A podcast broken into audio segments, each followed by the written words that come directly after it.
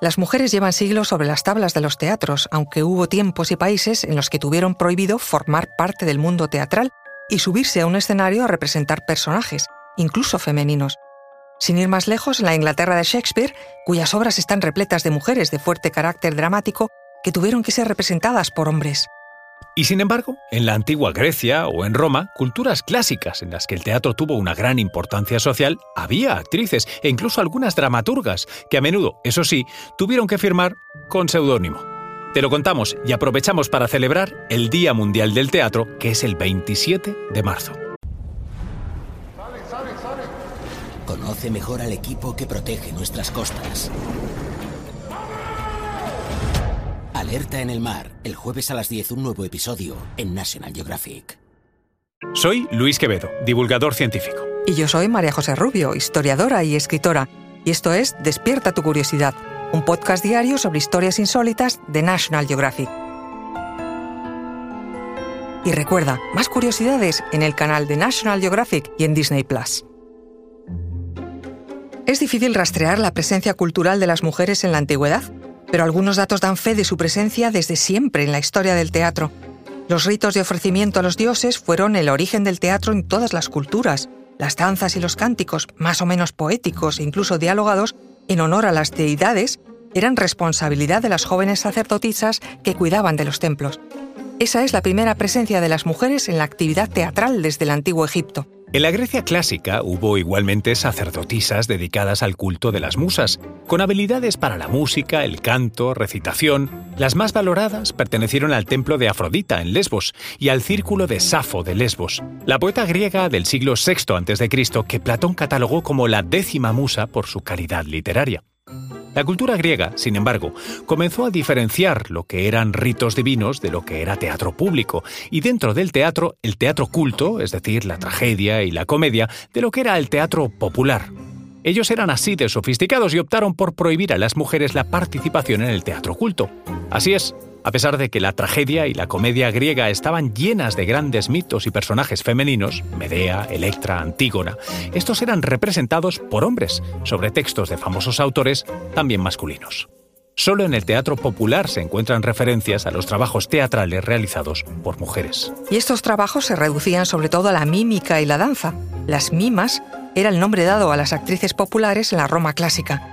Una de las más sorprendentes fue nada menos que una emperatriz, Teodora de Bizancio, que en el Imperio Romano Bizantino, ya cristianizado del siglo VI después de Cristo, fue mima, bailarina y prostituta muy famosa en Constantinopla, antes de convertirse en la esposa del emperador Justiniano.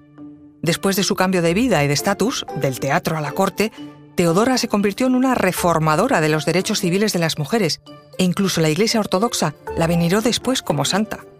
¿Y quién fue la primera dramaturga reconocida de la Edad Media? Pues apunta el nombre, Roswitha de Gandersheim, que vivió y escribió teatro en la Alemania del siglo X. Durante la Edad Media, el gran teatro clásico greco-romano desapareció de escena y todo quedó relegado al teatro cortesano en los castillos y el teatro religioso en las iglesias y conventos, interpretado por los propios religiosos para difundir las sagradas escrituras.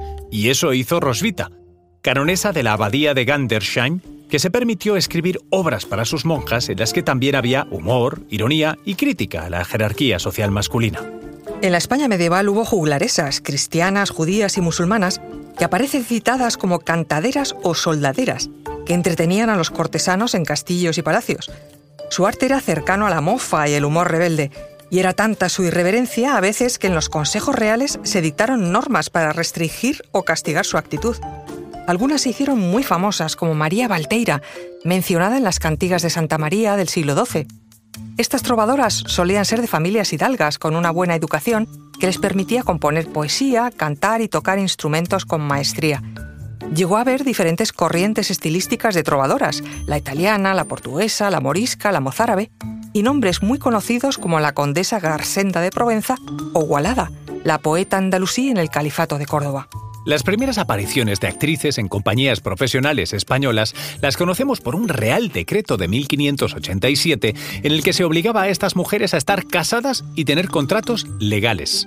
Las actrices del siglo de oro español solían tener mala fama, pero gozaban de aprobación y protección legal y mucho poderío social.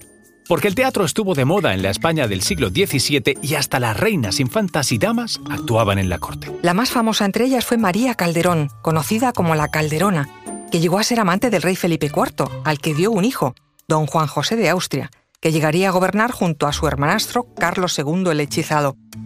Junto a la Calderona, desde el siglo XVI al XVIII, hubo en España muchas cómicas famosas, entre ellas María Rosario Fernández, alias La Tirana, que fue retratada por el mismísimo Francisco de Goya. Y sin embargo, sorprende que en la Inglaterra de esa misma época las mujeres tuvieran prohibido el acceso a los escenarios teatrales.